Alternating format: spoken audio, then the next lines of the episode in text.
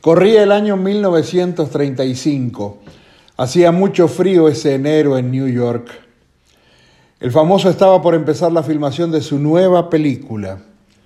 Y en la misma ciudad había un niño que tenía tan solo 12 años.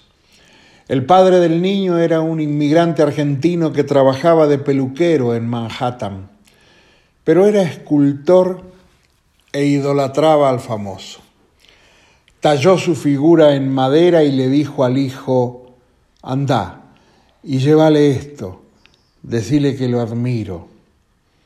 El niño era pícaro y al presentarse despertó la simpatía del famoso que pronto dijo a su productor y director de la película, este niño tiene que actuar. Y actuó el niño e hizo de canillita.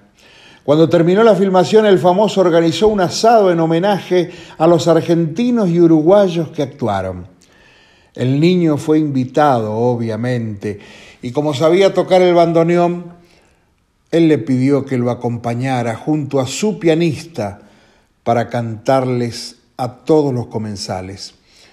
Como el piano era malo, el famoso decidió cantar solo con el acompañamiento del pequeño artista y su bandoneón.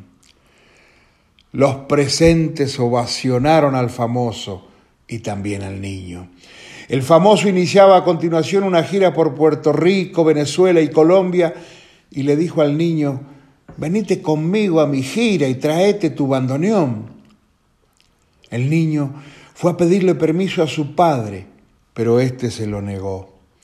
El niño volvió con su bandoneón a cuestas y le explicó al famoso que, que su padre no lo dejaba. Se lamentó el famoso. Se despidió y quedaron en escribirse. El famoso, meses después, en junio de 1935, al despegar el avión en Colombia en medio de su gira, tuvo un accidente fatal y murió en ese accidente el famoso Carlos Gardel. El niño que no pudo acompañarlo era Astor Piazzolla. El padre que no lo dejó ir fue la musa inspiradora del ya no tan niño y su inmortal creación, Adiós Nonino. Ah, me olvidaba, la película, El día que me quieras, el tango y sus milagros.